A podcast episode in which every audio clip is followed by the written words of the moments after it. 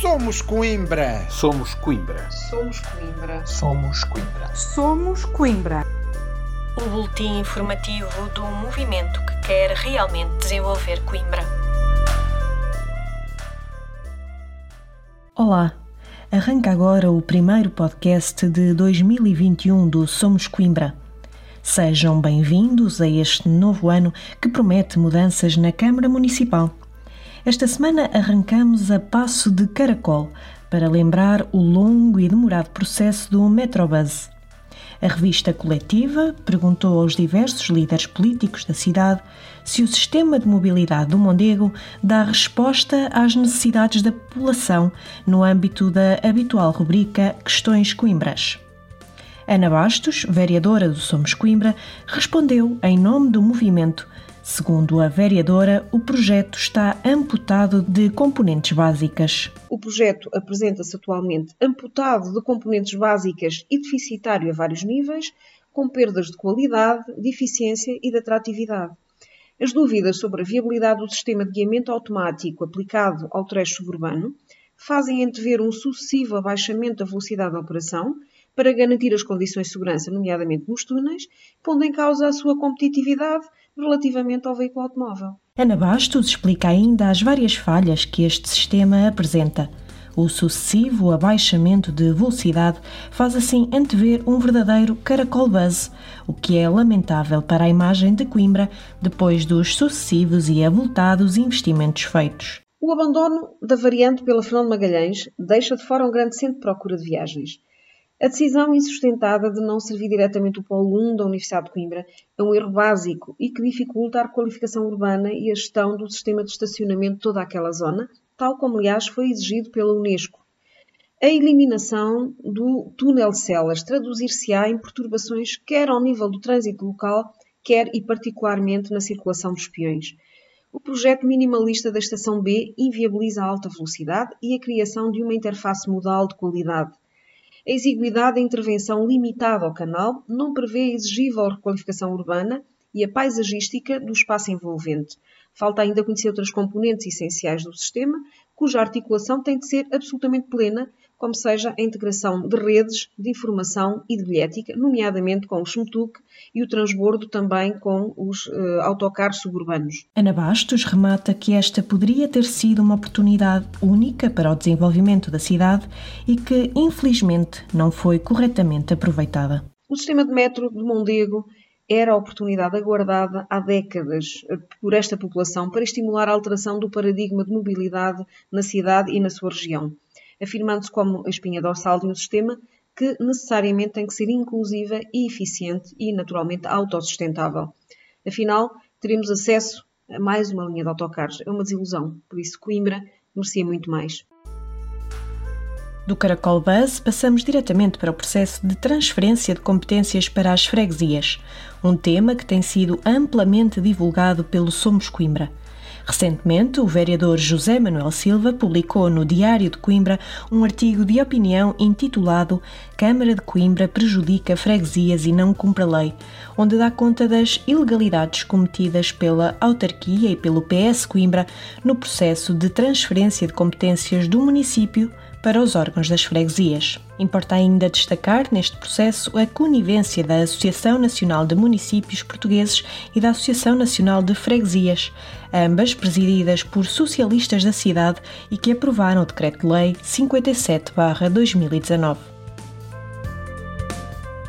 Das freguesias, seguimos para a Estratégia Local de Habitação Coimbra 2030, recentemente apresentada em reunião de Câmara. Face à indefinição e pouca ambição do plano apresentado, os vereadores do Somos Coimbra abstiveram-se nesta votação. Entre as várias apreensões levantadas, o Somos Coimbra mostra uma grande preocupação pelo facto de a resolução das graves carências habitacionais de 600 agregados familiares ter sido considerada apenas como uma prioridade intermédia. E agora viajamos até São Martinho de Árvore.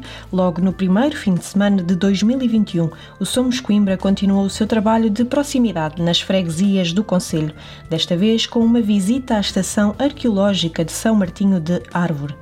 Desde 2012 que se conhece esta estação arqueológica cujo estudo foi suspenso, mesmo tratando-se de um terreno camarário. O Somos Coimbra lamenta a atitude de abandono do local por parte da Câmara Municipal, governada por uma maioria PS-PCP, e entende que São Martinho de Árvore e Coimbra merecem este investimento que terá um impacto extremamente relevante a vários níveis. Antes de terminar, há ainda tempo para destacar uma promessa que marcou a campanha das últimas eleições autárquicas em 2017. Afinal, 2021 é o ano do aeroporto comercial em Coimbra. Ou então não. Vamos ouvir Manuel Machado antes das eleições. Palavra dada, palavra honrada. Não prometo aquilo que não tenho. Assumi politicamente a transformação do aeródromo municipal de Issaia Barreto em aeroporto comercial. Está estudado, é viável e terá custos contidos. A criação deste aeroporto em Coimbra será um investimento compatível com a escala de mercado que Coimbra e a região centro oferecem. A Câmara está económica e financeiramente preparada para avançar. Se ganhar, promete o aeroporto até 2021. Eu farei o aeroporto neste próximo mandato. A grande promessa eleitoral do PS, imortalizada pela palavra dada, palavra honrada de Manuel Machado, de um aeroporto internacional em Sernás, Santanhol, o tal aeroporto de Coimbra, morreu desonrosamente após mais algumas desperdiçadas dezenas de milhares de euros gastos em estudos que nada trouxeram de novo. Agora ouvimos Manuel Machado, em 2020, a negar o Aeroporto Internacional de Coimbra e a falar numa infraestrutura que sirva à região centro. Por um lado, mantermos em operação aeródromo municipal de Ceia Barreto, melhorando o mais possível o custo, é encontrar localizações indicativas para ser construído um aeroporto internacional que sirva região centro localizado a um tempo de distância de uma hora barra 100 km, no sítio indicativo que é a sul de Coimbra e norte de Leiria, os estudos que temos que foram partilhados, em síntese, levam a que uma avaliação custo-benefício, o custo da aviação para, para, da pista para a operação aeroportuária mais pesada e mais rentável é um custo elevado os estudos evidenciam e tem uma tabela de preço por cada 100 metros, que é que acontece em termos de custo.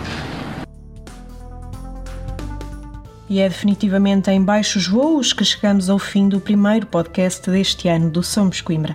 Como já sabe, este espaço é um resumo do nosso boletim semanal que costuma sair à sexta-feira. Se ainda não recebe o boletim e quiser passar a receber, basta enviar-nos uma mensagem com os seus contactos. Para a semana voltamos no dia habitual com mais um podcast repleto do característico olhar atento e incisivo do Somos Coimbra e definitivamente descomprometido das palavras dadas e palavras honradas de outros. Contamos consigo. Até lá, acompanhe a nossa atividade nas várias redes sociais e no nosso site somoscoimbra.org. Tenham uma excelente semana.